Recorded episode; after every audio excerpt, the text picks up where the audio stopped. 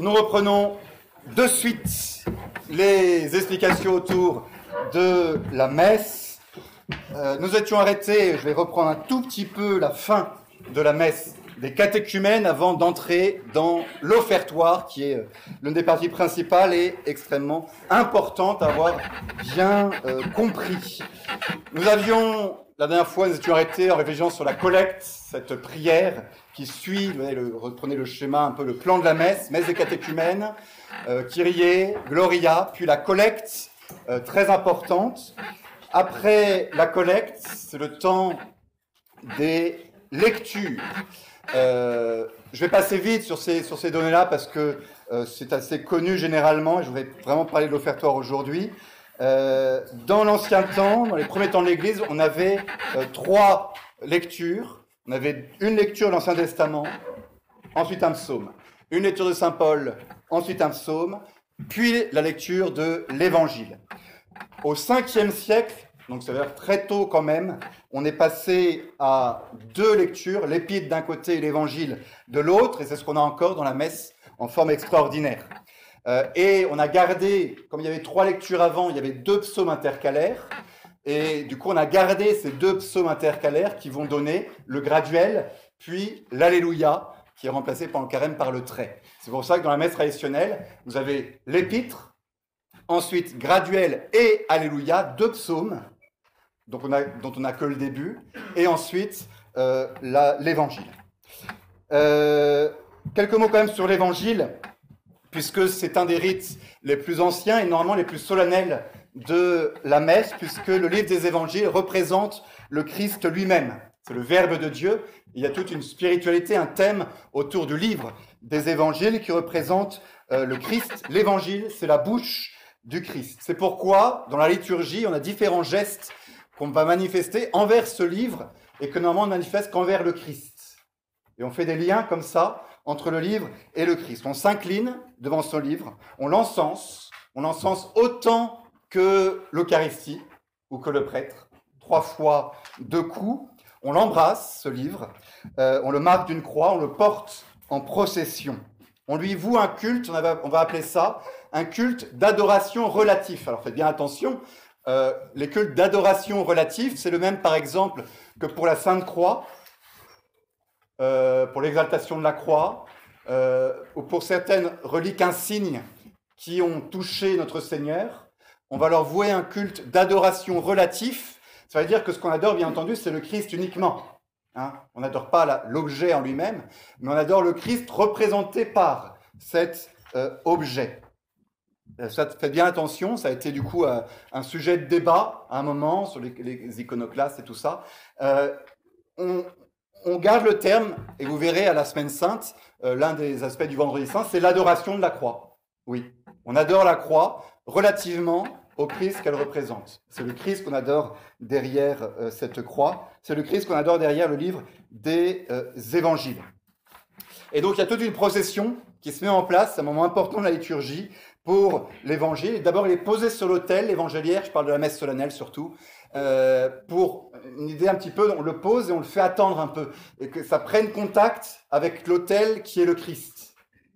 Là encore, c'est un signe très sensible de ce lien entre l'autel et l'évangéliaire. Pendant ce temps, le diacre récite la formule du Munda Cor, que je crois que vous avez mis euh, sur, la, sur la fiche, où le diacre, si c'est le prêtre, c'est le prêtre qui le dit, demande à être purifié. Purifiez mon cœur et mes lèvres, Dieu Tout-Puissant.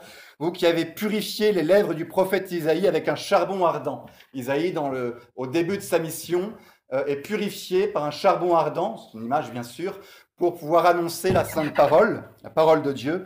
Daignez par votre miséricordieuse bonté me purifier pour que je sois capable de proclamer dignement votre saint évangile. Vous voyez tout le, poids et la responsabilité lorsqu'on lit l'évangile. Et seul un ministre autorisé, et là c'est le diacre ou le prêtre uniquement, qui peuvent lire l'évangile, qui ont cette mission-là. Euh, Ensuite, le diacre demande la bénédiction du prêtre et le prêtre dit que le Seigneur soit dans ton cœur et sur tes lèvres pour que tu proclames son évangile de manière correcte et digne. Vous voyez, cette euh, attention à lire l'évangile dignement, parce que quand on lit l'évangile, c'est la parole de Dieu directement que l'on euh, énonce. Et autour, du coup, l'assemblée, la, foule, va euh, adopter ces signes de respect devant l'évangile, puisqu'à l'évangile, on se lève. On n'écoute jamais l'évangile assis. C'est pour ça qu'à l'évangile et au dernier évangile de la messe, on est debout à entendre l'évangile. Si on avait un bâton pour se tenir, il faut le lâcher. Alors ça, c'est dans l'ancien, l'ancienne, euh, euh, avant, il n'y avait pas de chaise dans les églises. Donc on était debout. Mais comme euh, c'était un peu long, on pouvait s'appuyer sur un bâton. Bah, pour l'évangile, on lâche le bâton et on se tient debout, droit. Jusqu'au 8e siècle, au moment de lire l'évangile, on commandait le silence. State cum silencio audientes attente. Tenez-vous bien avec le silence et écoutez attentivement avant l'évangile. Vous voyez le, côté euh, solennel. À ce moment-là, à l'époque, l'empereur, les rois et les reines de France déposaient leur couronne pour écouter l'évangile du Christ. Et les manias de Pologne, figurez-vous, euh, tiraient le glaive à cette époque-là pour affirmer qu'ils étaient prêts à verser leur sang pour l'évangile. Donc il faudrait retrouver, nous, un petit peu ce genre de sentiment d'importance quand on écoute l'évangile.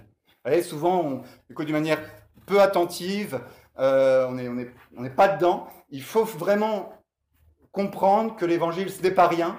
C'est le reliquat de ce que Dieu nous a laissé. C'est sa parole euh, sainte, écrite par l'Esprit Saint, euh, intemporelle. Tout ce thème qu'on avait développé quand on n'avait pas de la Bible il y a deux ans. C'est ça qu'on retrouve lorsqu'on lit l'évangile. Et donc d'essayer vraiment de l'écouter attentivement, d'être concentré lorsque nous l'entendons. C'était très imposant comme cérémonie, ça doit rester quelque chose d'assez imposant. Toute l'assemblée qui se lève, la procession qui marche, l'encens qui fume. Euh, avant, il y avait une croix de procession. Bah, tout ça était là pour donner de la profondeur à ce rite de la lecture de l'Évangile. Euh, et le diacre signe le texte de l'Évangile, puis se signe, et vous êtes appelé à faire pareil, le front pour éclairer l'intelligence et pour ne pas rougir de l'Évangile. Le front est le lieu euh, de la fierté, pour ça qu'on donne la confirmation sur le front, pour ne pas rougir du Christ et de l'évangile qu'on entend. Ensuite, sur les lèvres, deuxième croix, pour professer courageusement la doctrine du Christ par notre parole. Puis sur la poitrine, pour garder ces paroles dans son cœur et les méditer avec amour. Donc au lieu de faire des sortes de gris-gris euh, lorsque euh, y, a, y a Sequencia Santi Evangelis pensez aux gestes que vous faites qui sont très très anciens et qui expriment une attitude très profonde de l'âme et de tout le corps d'ailleurs, pour l'écoute de cet évangile. Il y a quelque chose qui est fort, qui malheureusement n'est plus le cas, euh, c'est que pendant 12 siècles, c'était les mêmes évangiles qui étaient lus à chaque fois. Il y avait tout un... Euh, donc ça a changé avec la réforme, donc du coup on n'a pas les mêmes évangiles dans l'Ancien et dans le Nouveau Rite, euh, très souvent. Et je crois qu'il y avait quelque chose de fort là-dedans aussi, de dire Saint Grégoire, en 604, entendait les mêmes évangiles que nous. Et c'était cet évangile-là qui ponctuait la vie des chrétiens depuis le 6e, 7e siècle et qui avait été choisi pour accompagner les chrétiens. Et du coup, tout autour de là, s'était développé euh, toute une culture chrétienne, des thèmes abordés chaque dimanche euh, dans la peinture, dans l'art, dans euh, la musique. Et ça, c'est aussi ça la tradition, je crois. Voilà. Ça, c'était pour vous en parler un peu. L'homélie, ben, il faut l'écouter. Je ne vais pas vous apprendre de choses. Voilà, ça c'est fait. Le credo, quand même. Le credo, le credo, si, parlons-en un petit peu quand même. Ça s'appelle le symbole de la foi. Symbole, de symbolum, euh, qui veut dire signe. C'était le signe, c'est toujours le signe pour se reconnaître entre chrétiens. Le symbole de la foi, c'est ça le credo, et le signe, parce que nous le prononçons tous, nous, nous le faisons sortir de nous-mêmes, et par là on se reconnaît, et ça crée cette unité de foi entre les chrétiens. Il existe plusieurs symboles euh, de la foi, deux principalement que vous connaissez. Le premier qu'on va appeler le symbole des apôtres, qui est celui de votre chapelet, et qui est le texte que je vous ai mis à gauche sur l'affiche, qui est le plus court. Et le deuxième, celui qu'on lit à la messe, qui s'appelle le symbole de Nicée-Constantinople. Qu'est-ce qui s'est passé? Eh bien, à Nicée, au concile de Nicée, en 325, euh, on a ajouté des choses dans le symbole des apôtres, notamment pour lutter contre l'hérésie arienne qui niait que Jésus était euh, Dieu, qui niait que Jésus était simplement un homme. Et donc on a rajouté, dans la partie consacrée à Jésus-Christ, tout un passage dans lequel on va développer la divinité de Jésus. Si vous prenez en parallèle les deux, euh, donc le début est à peu près pareil. Euh, on parle c'est sur le schéma de la Trinité, le credo, hein, Père, Fils et Saint-Esprit. Pour le Père, il n'y a pas énormément de changement, c'est juste un peu plus développé. Mais pour Jésus-Christ, on rajoute tout un passage que je vous ai mis en italique sur le symbole de droite de Nicée-Constantinople. Né du Père avant tous les siècles, Dieu, né de Dieu, lumière, né de la lumière, vrai Dieu, vrai, né du vrai Dieu. Et cette insistance contre Arius et son hérésie qui faisait des drames dans l'Église pour dire que Jésus est véritablement euh, Dieu. Euh, engendré, non pas créé, consubstantiel au Père et par qui tout a été créé.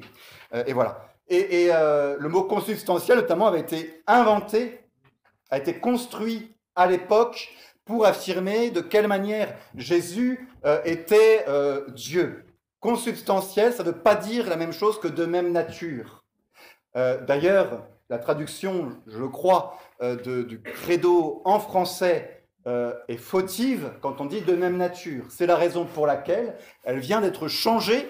Donc soyez informés, euh, avant 2020, je crois, ou très bientôt, même à la messe en français, il faudra redire, et on a bien raison de le redire, consubstantiel et pas de même nature. Alors ça râle, parce que les gens disent, bah, le mot, on ne le comprend pas. Oui, mais au IVe siècle, quand il a été inventé, les gens ne comprenaient pas non plus. Le mot a été créé exprès pour décrire une situation inédite qui est la, la, la, la même substance entre Dieu le Père et Dieu le Fils.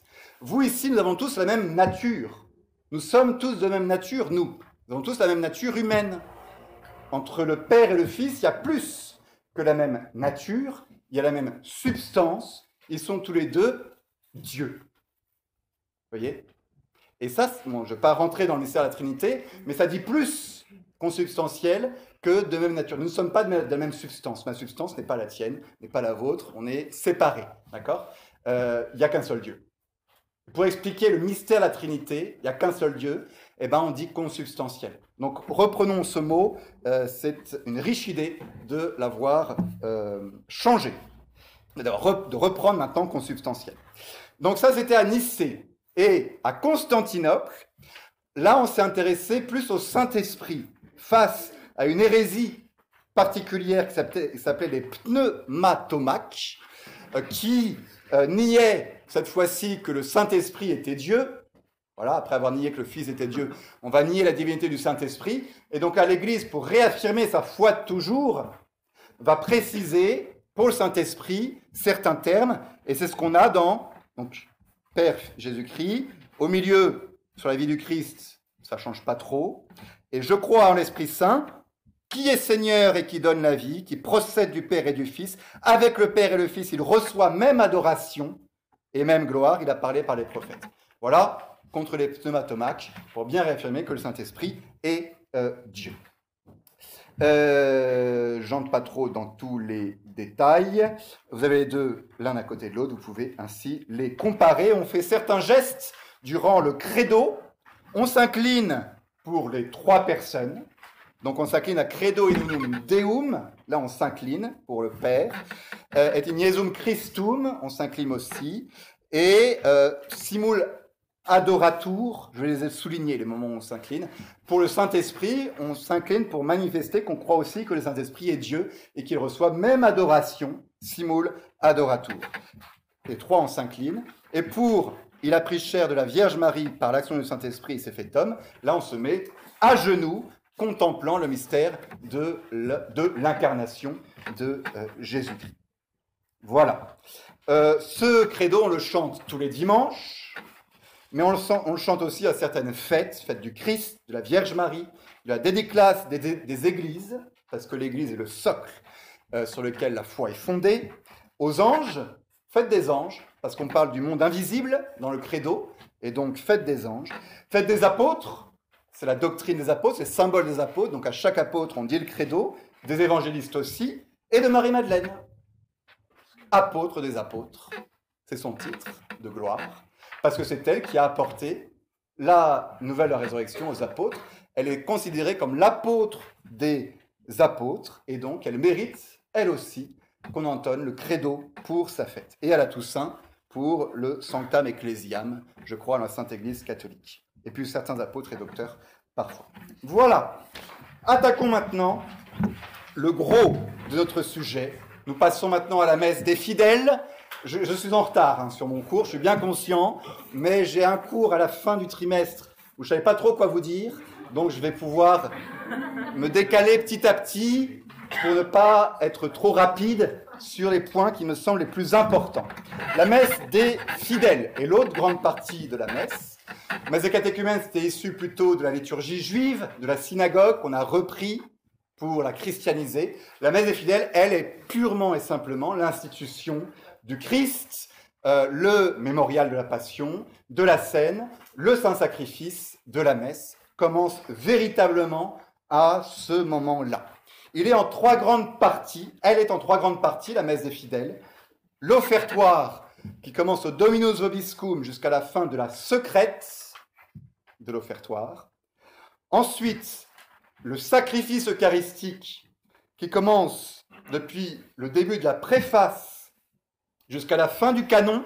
Je mets la préface, souvent on ne le fait pas, il faut.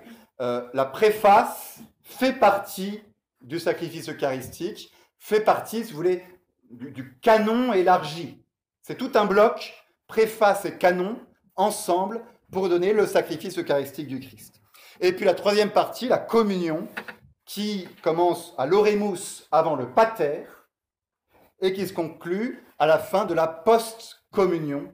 Euh, voilà. Et ensuite, on a les cérémonies finales qui conclut la messe. Alors parlons de l'offertoire. Je vais pas trop vous saouler parce que je vous ai déjà beaucoup parlé du sacrifice, mais là quand même, c'est l'occasion.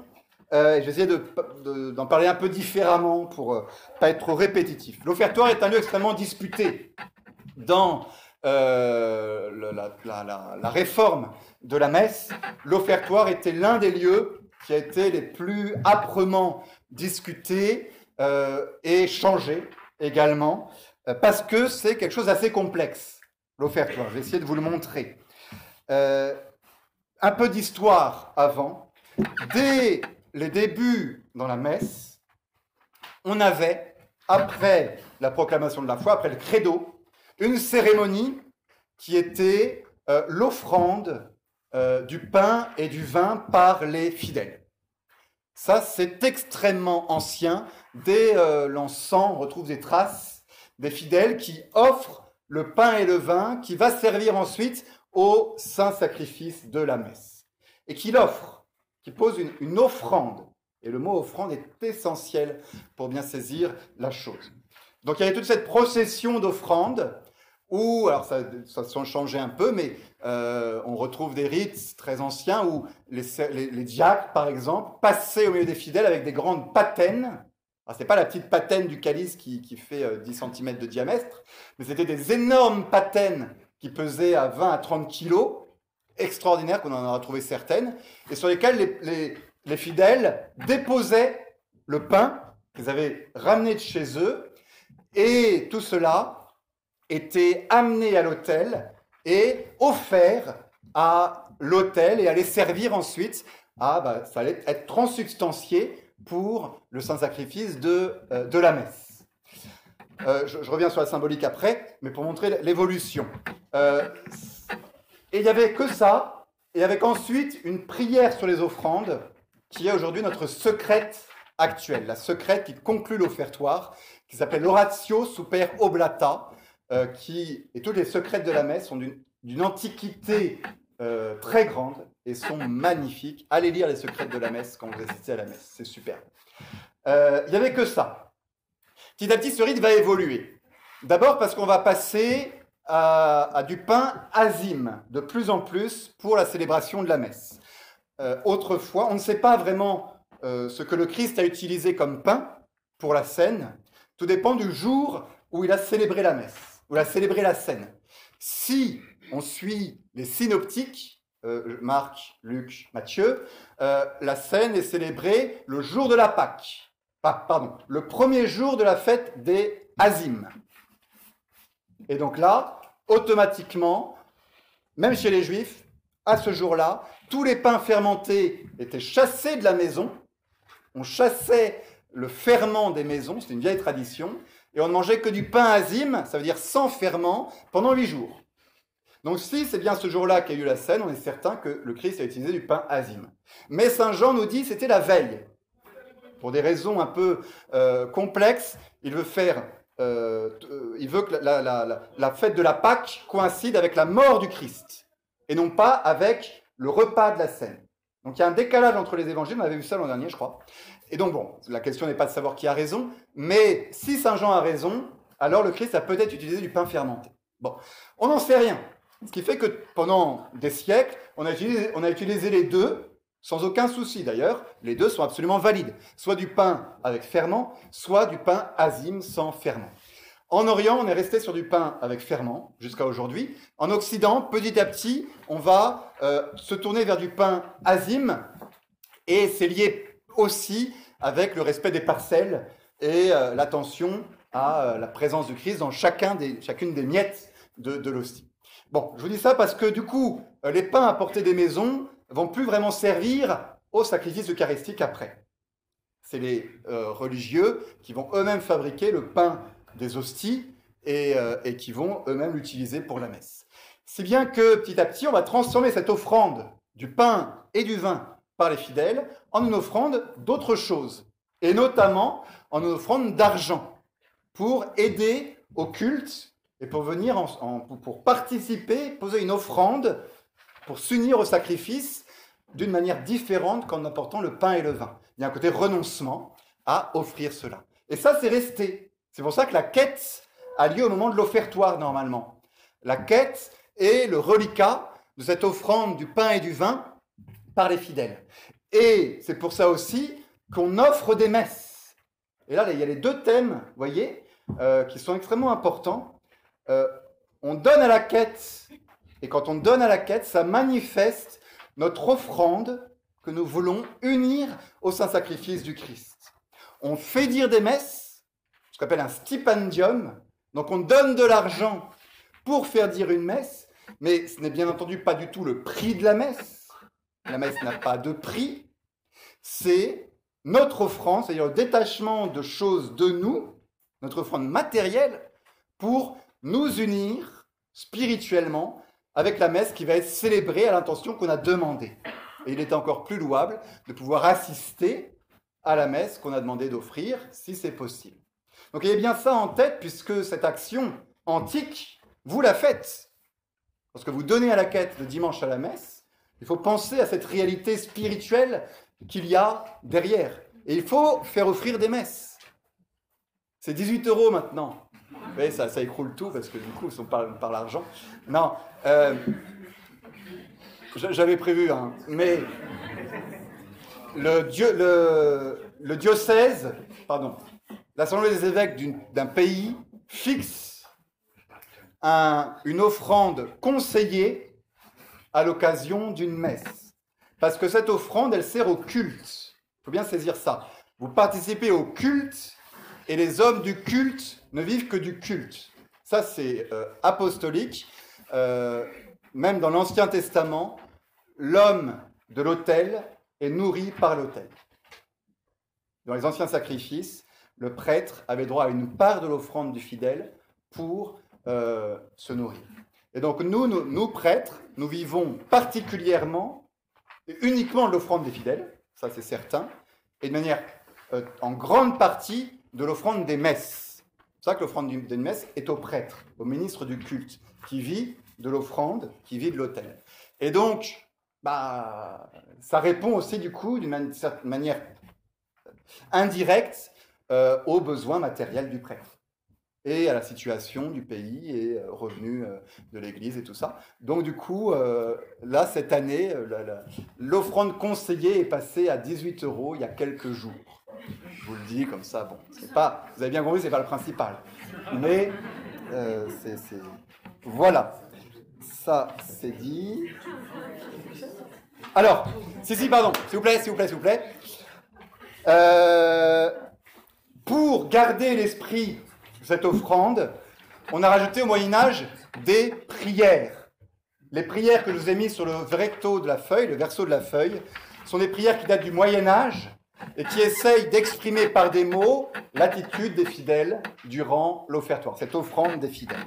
Et en, 1969, justement, pendant le Concile Vatican II et après, c'est justement sur ces prières qu'on euh, n'était pas d'accord et qu'on a cherché à réfléchir pour voir comment modifier euh, l'offertoire. J'essaierai d'y revenir un peu après. Mais bon, parlons d'abord de la théologie de l'offertoire, qui est fondamentale.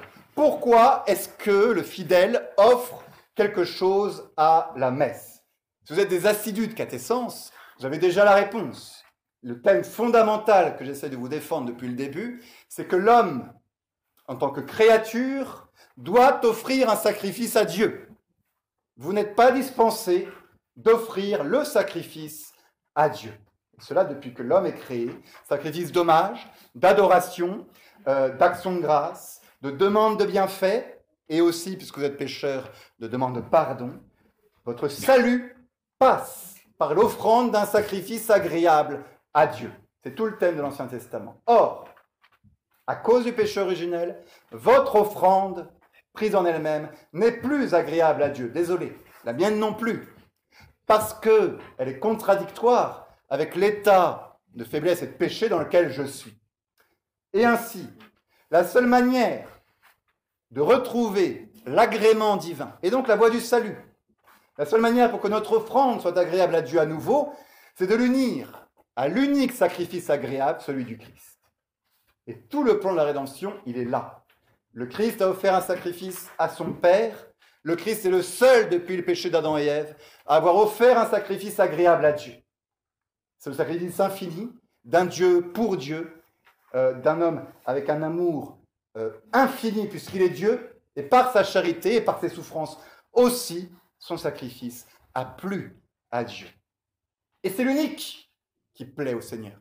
L'unique culte possible aujourd'hui, c'est le culte du sacrifice du Christ. Et nous, pauvres chrétiens, l'unique manière d'être sauvés et de plaire à Dieu, c'est d'unir notre offrande à celle du Christ. C'est de cacher notre offrande dans celle du Christ, et c'est ça la messe aussi, dès le début du christianisme, les chrétiens l'avaient très bien compris, eux qui, assistant au sacrifice de Jésus, s'unissent au sacrifice de Jésus en offrant la matière qui allait servir au sacrifice du Christ. Et de même que le pain et le vin deviennent le corps et le sang du Christ au de la transubstantiation, des paroles eucharistiques, de même notre petit sacrifice qui en lui-même est inefficace et ne sert à rien, offert dans la messe, se transforme, devient le sacrifice du Christ, monte au ciel et plaît à Dieu.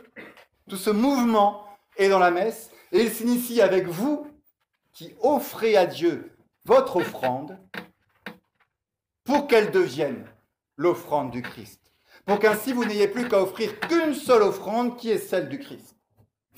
Et c'est ça toute la difficulté théologique de l'offertoire. C'est d'arriver à bien distinguer a bien montré que les fidèles doivent offrir quelque chose, que ce n'est pas que Jésus qui offre,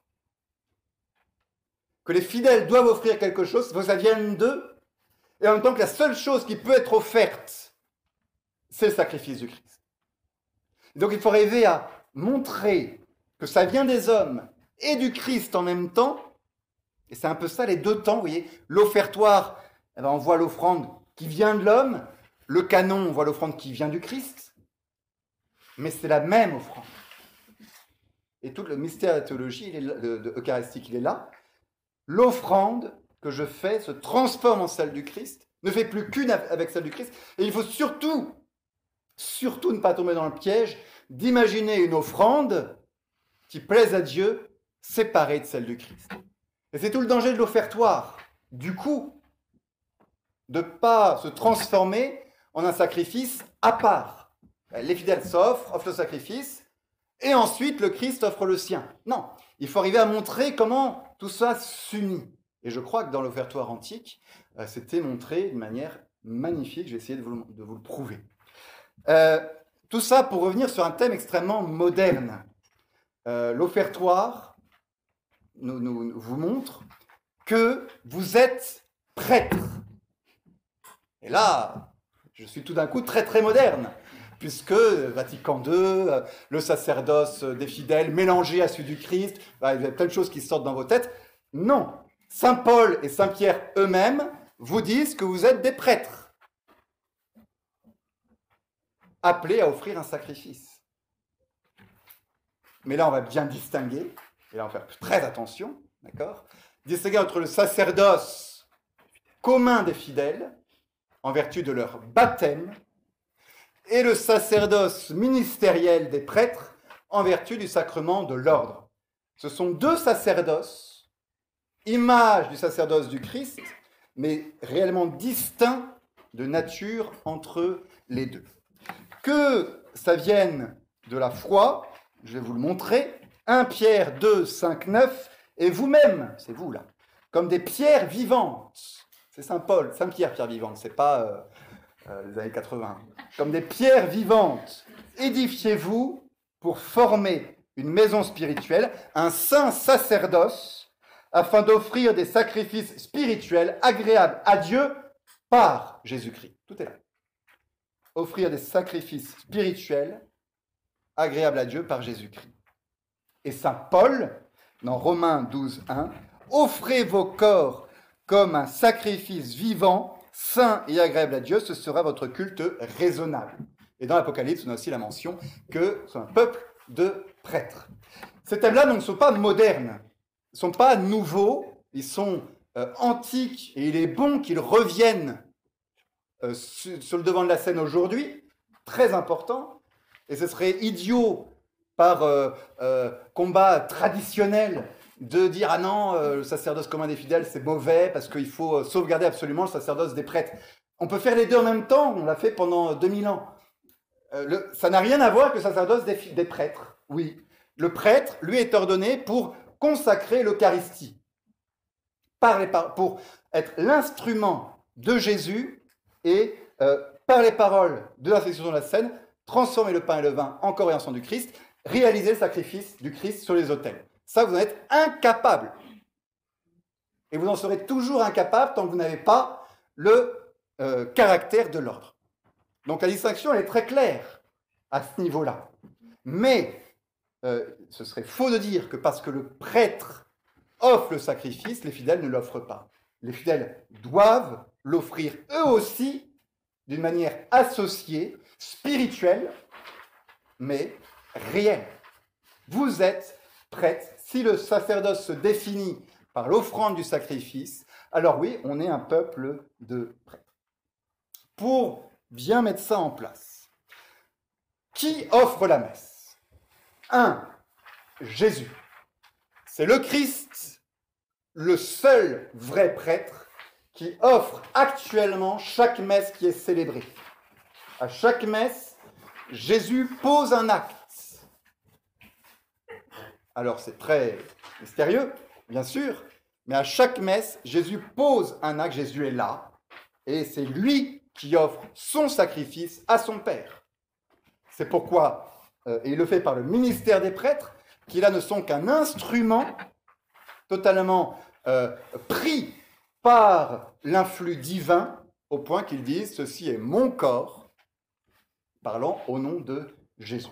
Jésus est présent à chaque messe comme prêtre et comme victime, les deux, mais comme prêtre et comme victime. Ce n'est pas un vague souvenir qu'on commémore. Ce n'est pas le prêtre qui de lui-même fait quelque chose, se souvenant de ce que Jésus a fait. Non, c'est Jésus qui offre actuellement chacune des messes à laquelle vous célébrez. Ça, c'est un point fondamental. Mais, euh, à la, à la scène, c'est pareil. Et à la croix, c'est pareil. C'est Jésus qui offre. Mais à la croix, Jésus offre seul. Tandis que depuis, à la messe, Jésus offre avec toute l'Église. Toute l'Église offre le saint-sacrifice de la messe. La messe est le sacrifice de l'Église. Pourquoi? Parce que l'Église, c'est le Christ. L'Église est le corps mystique du Christ. Ce que le Christ fait, il donne à faire à son Église.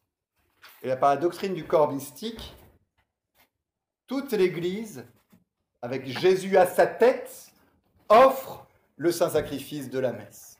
Et ça, c'est très traditionnel. Saint Augustin qui nous dit que la messe est le sacrifice de l'Église, dans laquelle l'Église apprend à s'offrir. C'est des thèmes fondamentaux. Concile de Trente, le Christ offre le sacrifice euh, avec l'Ecclésia, père sacerdotesse, euh, par l'Église à travers le ministère des prêtres. L'Église est active dans la messe, elle offre. Or, vous baptisez, vous faites partie de l'Église. Donc vous baptisez, de fait vous offrez, que vous le sachiez ou non. De fait, vous offrez en tant que membre de l'Église du Christ. Et ce à quoi vous êtes appelé, c'est à prendre conscience que vous faites partie de l'Église, à prendre conscience que vous êtes un membre de Jésus et que les actions de Jésus, Jésus les fait à travers vous et vous êtes appelé à les faire vous-même volontairement. Pas simplement passivement, parce que de fait, oui, toute l'Église offre le saint-sacrifice de la messe avec le Christ, mais activement en vous associant intérieurement à cette offrande de, euh, la messe.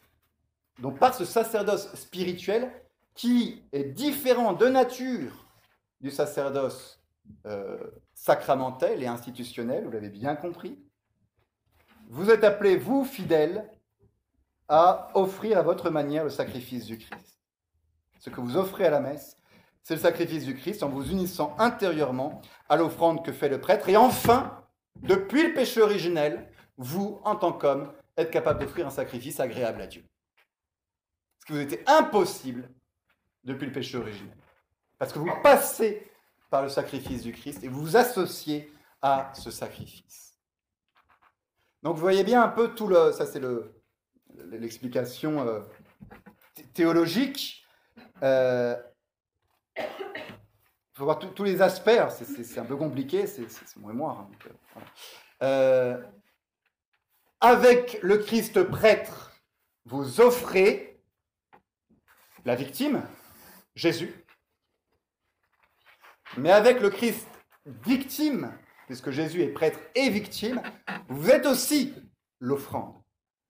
Et c'est pour ça que dans la messe se recoupent un peu tous ces domaines-là. Qu'est-ce que vous offrez à la messe? Jésus. Vous offrez d'abord le Christ à la messe. Hein? Cette le dit très clairement. Les fidèles offrent le Christ à la messe. Comment? En essayant de vous unir à l'action de la messe et en disant une prière intérieure, Père, je vous offre votre Fils. C'est ça, hein, euh, offrir le Christ au Père, c'est prendre conscience de ce qui se passe à la messe et nous y associer intérieurement. La seule chose que je peux vous offrir, Seigneur, qui puisse vous plaire, c'est votre Fils. Donc du coup, je vous l'offre. Et je vous présente ce sacrifice, et je suis pénétré par ce sacrifice, et j'espère de tout cœur que ce sacrifice va faire descendre sur moi la grâce qu'il fait descendre sur le Christ, les, mérites sur le Christ, et la grâce et le salut sur moi. C'est ça, s'associer au sacrifice du Christ. Et toutes les prières de la messe, où vous avez, euh, ah, pourvu que ce sacrifice soit agréable à Dieu, pourvu qu'il descende sur nous, bah oui, c'est parce que le sacrifice du Christ, lui, il marche, il n'y a pas de problème. Mais vous, il faut vous y associer pour que ça descende sur vous. Donc, première étape, premier, premier aspect de l'offrande, vous offrez le Christ. Parce que vous êtes prêtre avec le Christ. Mais vous êtes aussi spirituellement victime avec le Christ. Et de même qu'il y a le, mystère de la croix, c'est que Jésus est prêtre et victime tout entier. Et qu'il est le seul à s'être offert lui-même, et c'est parce que s'est offert lui-même que le sacrifice est agréable. Je ne reviens pas, je ne vais pas développer ça, mais c'est le cœur, il est là. Tous les sacrifices dans l'Ancien Testament, c'était un prêtre et une victime séparés. Et là, c'est la même et unique personne qui est prêtre et victime. Jésus s'offre. Eh bien, vous-même êtes appelés à cette même unité intérieure, spirituelle. Et donc, en offrant Jésus, vous offrir vous-même. Et donc, oui, à la messe, vous n'offrez pas simplement le Christ, vous vous offrez vous avec tout ce que vous êtes, tout ce que vous avez, tout ce que vous faites. S'il fallait creuser un peu plus euh, euh, pratiquement, qu'est-ce que cela veut dire? Le sacrifice, c'est rendre tout au Père, se rendre totalement dépendant du Père, accepter de tout recevoir de lui, ne rien garder pour soi, accepter notre radicale dépendance, eh bien, à la messe, en vous offrant, c'est ce que vous essayez de faire. Et concrètement, bah, c'est euh, la semaine qui vient de se passer, Seigneur, avec tout ce qu'elle a eu, de joie et de douleur, je vous l'offre, je vous la rends. Je reconnais que tout cela est venu de vous. Et la semaine qui arrive, avec tout ce qu'elle a de soucis, d'inquiétudes, mais aussi de bonheur, je reconnais qu'elle est totalement sous votre dépendance, je vous l'offre. Je ne veux plus être indépendant, je veux plus être autonome, je me rends tout entier à vous, je m'offre à vous. Voilà ce qu'il faut faire à l'offertoire. Voilà ce qui était symbolisé par l'offrande du pain et du vin, devenant le sacrifice du Christ. Et voilà ce que nous nous sommes appelés encore à faire. Pensez-y, c'est votre moment, l'offertoire. Après, ce qui se passe, c'est plus de votre ressort vous unissez spirituellement à l'offrande du Christ, à la consécration, mais vous ne la réalisez pas, cette offrande du Christ. C'est le prêtre Jésus par le prêtre homme qui le fait. Vous, l'offertoire, là, il faut être actif et offrir son sacrifice, le déposer sur euh, l'autel. Euh, ça j'ai dit, ça j'ai dit, s'approprier le sacrifice du Christ, donc ça vous avez bien compris, je l'espère. Euh, et donc tout ça va sortir, rejaillir de la structure de, euh, de l'offertoire. Alors là j'ai des petites fiches, regarder un peu à quel point ça marche bien, cette affaire-là. Pourquoi? L'idée, c'est qu'il n'y a qu'un seul sacrifice au final. J'ai bien saisi ça. Les sacrifices païens, ça marche pas. Sacrifice indépendant, sacrifice de l'homme pris tout court, c'est interdit. Chacun de mes sacrifices, pour qu'il ait une valeur, doit être uni d'une manière ou d'une autre au sacrifice du Christ. Ce que l'on fait inconsciemment dans notre vie quotidienne, plus consciemment peut-être en essayant d'offrir chacune de nos journées en union avec Jésus, et ce qui se fait d'une manière extrêmement éminente et sacramentelle à la messe. Mon sacrifice ne peut pas être séparé de celui de Jésus, il ne doit faire plus qu'un.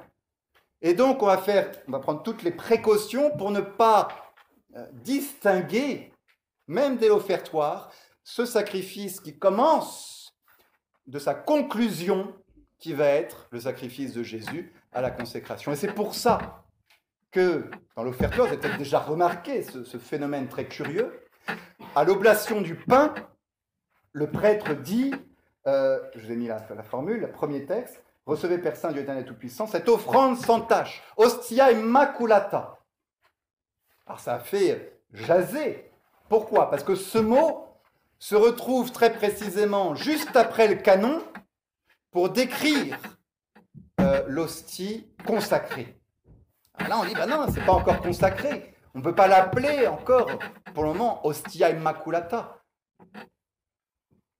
Et en fait, tout ça est voulu pour montrer que ce n'est qu'un seul sacrifice. C'est que en offrant déjà le pain et le vin, j'offre le sacrifice du Christ à venir. J'offre la matière sacrifice du Christ. Je ne distingue pas dans ma tête. Et donc je dis déjà Ostia Immaculata alors que c'est que du pain mais dont le seul but va être de devenir le corps du Christ. Et mon sacrifice, le seul but, c'est d'être transformé dans celui du Christ. Donc déjà, ça s'appelle une prolepse, je dis hostia immaculata. Et en offrant le calice, le prêtre dit, nous vous offrons, Seigneur, le calice du salut, c'est la troisième formule, à l'offertoire. Calicem salutaris, oh, c'est la formule qu'on a après la consécration, le même mot. Mais si on a bien saisi l'unité des deux, l'unité pour ne faire plus qu'un seul sacrifice, c'est tout à fait légitime d'utiliser ce mot-là déjà pour manifester que ça va être, c'est la même chose. L'offertoire et le canon ne sont qu'une seule action, qu'une seule offrande. Il n'y a pas deux sacrifices à la messe. Il n'y a qu'une seule offrande, mais il y a des offrandes différentes. Et donc la liturgie s'est ingéniée à essayer de trouver comment manifester cela euh, au mieux. Euh, je vous passe du coup et du coup, on va regarder pour terminer, euh, on continuera après, mais pour terminer, les prières de l'offertoire, pour essayer d'en saisir euh, le sens profond. Donc la première, le prêtre commence par offrir le pain, euh, symbole de l'offrande des fidèles et de lui comme homme, hein, et de lui comme homme, avec cette prière, recevez Père Saint, Dieu éternel et tout-puissant, cette offrande sans tâche, que moi, votre de serviteur, je vous présente à vous, mon Dieu vivant et vrai, pour mes péchés, offenses, offenses et négligences sans nombre, donc là, vous allez tous me dire, évidemment, on reconnaît la troisième fin du sacrifice. Donc vous avez bien compris les quatre fins du sacrifice qu'on a vu la dernière fois. La troisième, euh, la propitiation pour les péchés. Elle est indiquée là. Pourquoi est-ce que j'offre ce sacrifice? Pour mes péchés, offenses et négligences sans nombre, pour tous ceux qui m'entourent, ainsi que pour tous les fidèles vivants et morts, qu'elles servent à mon salut et pour le leur, pour la vie éternelle. Et vous reconnaissez là la quatrième fin du sacrifice, la demande de grâce et de salut. Ensuite, le prêtre, après avoir offert le pain, prépare le calice, il y verse du vin et il y verse une goutte d'eau. Cette action est extrêmement antique puisque euh, on la retrouve en 160 chez Saint Justin déjà. Qu'est-ce qu'elle signifie? La goutte d'eau versée dans le calice. Trois symbolismes. Un souvenir de la Sainte Seine. Parce que, alors là, c'est pas absolument certain, mais il est tout à fait probable que le Christ ait mêlé de l'eau dans le vin, puisque c'était une coutume juive de mêler euh, un peu d'eau dans le vin. Premier argument plutôt historique. Deuxième argument, le sang et l'eau sortis du côté du Christ, évidemment, qui manifeste cette union de l'humanité et de la divinité dans le Christ aussi, symbole de la passion. On est dans le sacrifice. Et puis, l'eau et le vin, symbole de l'union du Christ et de l'Église. C'est le symbole qui porte tout ce que je viens de vous expliquer. Vous êtes la goutte d'eau. Vous êtes la goutte d'eau euh, qui va disparaître dans le vin et qui va être consacré dans le sang et le corps du Christ. Votre sacrifice, c'est la goutte d'eau qui s'associe et qui s'unit au sacrifice euh, du Christ. Vous êtes co-offrant, vous êtes co-offert les deux, offrant et offert avec Jésus. Et la formule est magnifique. Ô Dieu, qui d'une manière admirable avait créé la nature humaine dans sa noblesse, et l'avait restaurée d'une manière encore plus admirable, Mirabium Reformasti, le thème que quand Dieu refait les choses, répare les choses, il les refait en mieux, toujours. On a la même chose à la veillée pascale, vous entendrez, hein, ô Félix culpa, ô bienheureuse faute, qui nous a valu un si rédempteur, c'était la catastrophe, Dieu a réparé les choses et c'est mieux maintenant. Alors c'est un acte de foi. Hein. C'est un acte de foi de dire que c'est mieux qu'Adam et Ève au paradis terrestre. Mais je crois que c'est vrai. Et quand plus on creuse, plus on se rend compte que c'est vrai. Euh, réfléchissez à ça. Mais en tout cas, on le dit dans l'offertoire, euh, qui avait restauré la nature humaine de manière encore plus admirable. Accordez-nous sur le mystère de cette eau et de ce vin de prendre part à la divinité de celui qui a daigné partager notre humanité. Le Christ s'est fait homme pour que l'homme se fasse Dieu disaient les pères de l'Église. Ensuite, on offre le calice, et vous avez la formule du coup. Nous offrons, Seigneur, le calice du salut, et vous demandons par votre bonté qu'il s'élève en parfum agréable devant votre divine majesté, pour notre salut et celui du monde entier. Tout ça est extérieur. On offre du pain, on offre du vin. Mais qu'est-ce que ça veut dire? Ça veut dire l'offrande intérieure de nos cœurs. Et voilà ce que va manifester la prière suivante, très importante. Pas de sacrifice extérieur sans sacrifice intérieur. Voyez l'humilité de nos âmes et le repentir de nos cœurs. Voilà ce que doit représenter le sacrifice, l'offrande du pain et du vin. Accueillez-nous, Seigneur, et que notre sacrifice, on parle déjà du sacrifice, lequel bah, Celui tout entier de nous et, et du Christ. On ne distingue pas, on ne veut pas distinguer. Notre sacrifice s'accomplisse aujourd'hui devant vous de telle manière qu'il vous soit agréable, ô mon Dieu. Cette crainte révérentielle qui va revenir dans tous les paroles du canon aussi, pourvu que ce soit agréable. Parce que c'est vraiment très très très important que mon sacrifice soit agréable, sinon euh, bah, je ne peux pas être sauvé. Le drame de l'humanité déchue, c'est que ce n'était pas agréable, et par la messe, c'est enfin rendu agréable. C'est ce qu'on espère. Venez sanctificateur, euh, venez sanctificateur, Dieu est tout-puissant, bénissez ce sacrifice préparé pour votre saint nom. Ensuite, le lavement des mains, lavabo, pas vous lire en entier, mais retenez la deuxième phrase, euh, feront retentir l'action de grâce en racontant chacun de vos prodiges, et vous reconnaîtrez la deuxième fin de la messe, action de grâce du Seigneur. Ensuite, la prière récapitulative. Recevez Trinité Sainte, très importante prière, puisqu'elle nous indique que le sacrifice est offert à toute la Trinité. Et ça, c'est fondamental. S'il n'y avait que Jésus qui offrait son sacrifice, voilà, euh, on pourrait douter.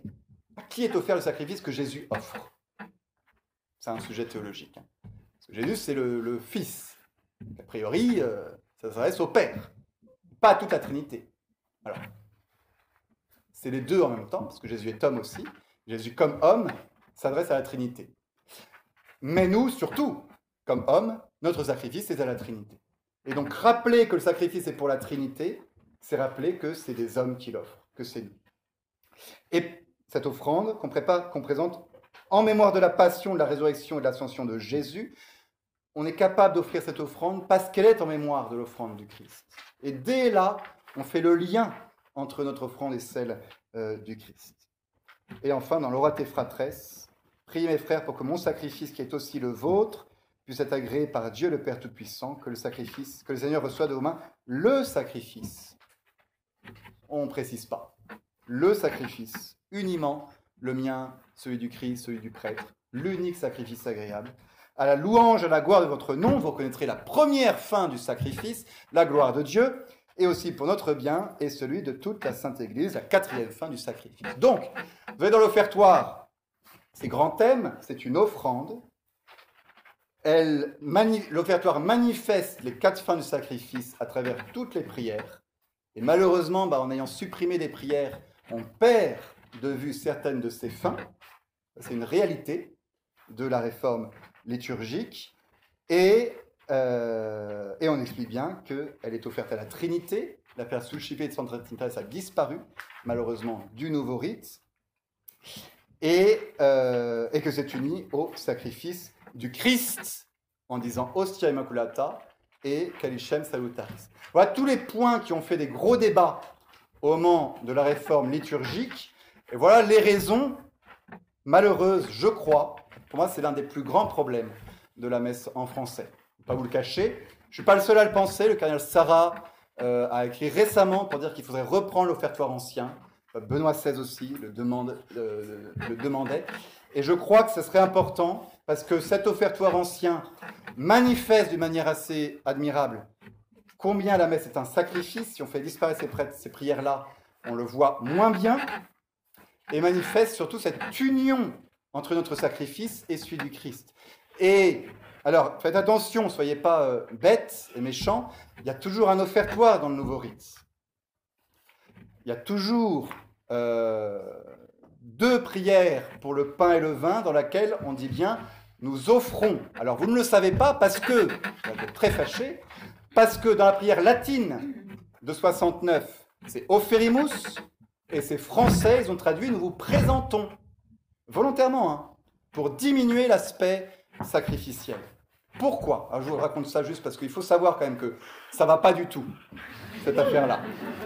Euh, au moment de la réforme liturgique, au moment de la réforme liturgique, on a voulu supprimer la dimension de l'offertoire petit sacrifice des fidèles. Mais en tout ça, c'est le canon, il ne faut pas que ça arrive avant. On ne comprenait pas l'histoire des prolex, euh, Kalichem, Sotaris et Immaculata Donc on a essayé de supprimer tout ça et donc supprimer tout aspect d'offrande dans l'offertoire. Du coup, on l'appelle plus offertoire, on l'appelle présentation des dons dans les missels euh, de 69. Le titre de ce passage, c'est présentation des dons. C'est des dons, mais ils ne sont pas offerts. il y a quelque chose qui, est incohérent pour moi. Mais Paul VI, euh, à quelques mois de la publication du nouveau missel, a dit ça ne va pas et a imposé de force qu'on rajoute dans les deux prières de présentation du pain et du vin le mot oferimus, ça n'y était pas, ils ne voulaient pas le mettre, les fameux euh, théologiens de la Nouvelle Messe. Paul VI a dit, il faut absolument le mettre. Et donc, dans le texte latin, ça y est. Du coup, euh, ça reste un offertoire. Et il a imposé qu'on garde le l'orate fratres. Ça n'y était pas dans le texte prévu à quelques mois de la publication du missel. Il a dit, je veux, j'impose qu'il y soit. Ça a beaucoup fâché les gens, mais les gens, du coup, ils se sont dit, ok, on laisse dans texte latin, mais quand on fait la traduction en français, on fait disparaître tout ça. Et honnêtement, non mais depuis 69, c'est un drame. Hein. Depuis 69, la parole que vous entendez à la messe en français, c'est nous vous présentons, nous te le présentons, euh, le fruit du travail, des hommes, nous te le présentons, et non plus nous te l'offrons. Et l'orate fratres, ça reste le mot sacrifice, mais la réponse des fidèles, c'est quoi? C'est euh, pour notre gloire et notre, pour la gloire de Dieu et notre salut. Prions au moment d'offrir le sacrifice de toute l'Église. Donc on peut très bien interpréter la parole comme étant le sacrifice qui arrive, et pas du tout l'offrande de maintenant. D'accord? Et pour notre gloire, et pour la gloire de Dieu et le salut du monde. Et si vous allez voir le texte latin de la messe de 69, hein, c'est l'orate fratres traditionnel. Euh, priez mes frères pour que mon sacrifice, qui est aussi le vôtre, euh, puisse être agréé par Dieu. Et la réponse que vous devriez tous dire depuis 69, c'est que le Seigneur reçoive de vos mains le sacrifice à la louange et à la gloire de son nom et pour le notre bien et celui de toute sa sainte Église. Avec toutes ces mentions si indispensables que j'essaie de vous expliquer là. Dieu soit loué, 50 ans après, ils se sont rendus compte que vraiment ça n'allait pas, et donc la traduction va rechanger. Vous êtes peut-être informé de ça. Pour l'offérimous, je crois, je ne suis pas sûr qu'on va remettre nous vous offrons, et normalement, l'oraté fratres, il faut remettre, il faut retraduire tout comme c'était dans l'oraté fratres. Est-ce qu'il faut se réjouir de cela, je crois.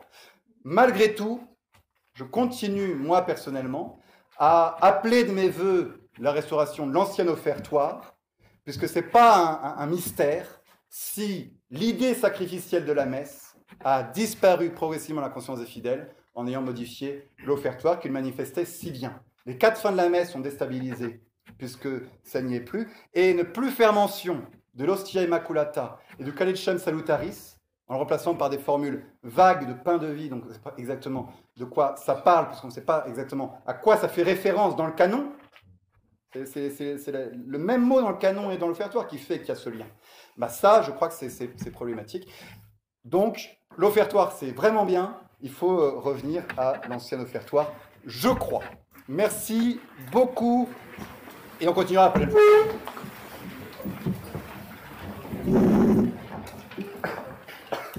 Au du Père, et du Fils et du Saint-Esprit, ainsi soit-il. Grâce au Père, au Fils et au Saint-Esprit, comme était le commencement, maintenant et toujours, dans les siècles des siècles, ainsi soit-il. Bon, du Père, du Fils et du Saint-Esprit, ainsi soit-il. Vous pouvez venir, pas d'accord, viens me voir, hein, on peut, se battre. Pas de